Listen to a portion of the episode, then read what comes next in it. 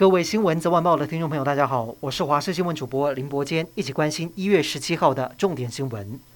今天新增四十八例的境外移入，还有十七例的本土确诊，创下今年以来的新高。其中十四例是桃园西堤餐厅传播链，另外还新增一例亚东医院非专责病房护理师确诊。虽然目前相关接触者采检为阴性，但是因为感染源不明，指挥中心后续将做基因定序来厘清感染源。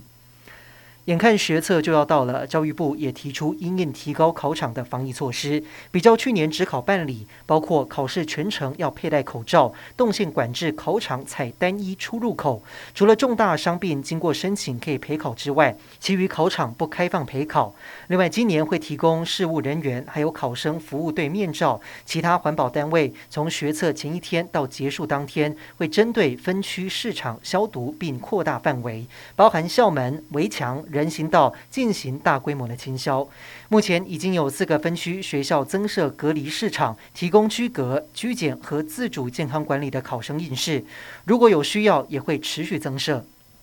民进党立委林静怡从中二选区胜出之后，今天正式到立法院宣誓就职。过去他以专业形象进到立法院，这一次重回立院，变成了区域立委。林静怡表示，现在服务对象是不一样的，会比过去更广。二度从医师跑转换跑道，林静怡也感谢他的父母体谅，他的一生一直在改行。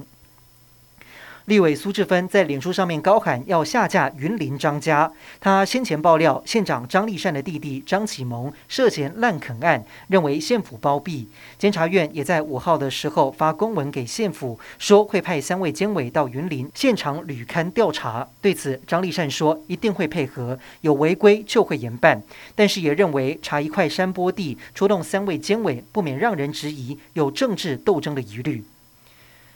南韩联合参谋本部指出，北韩在今天早上又发射两枚短程弹道飞弹，这是短短两周以来北韩第四次试射。南韩智库认为，北韩很强硬传达一个讯息，那就是即便有批评声浪，北韩仍将继续试射，很有可能是冲着美国而来。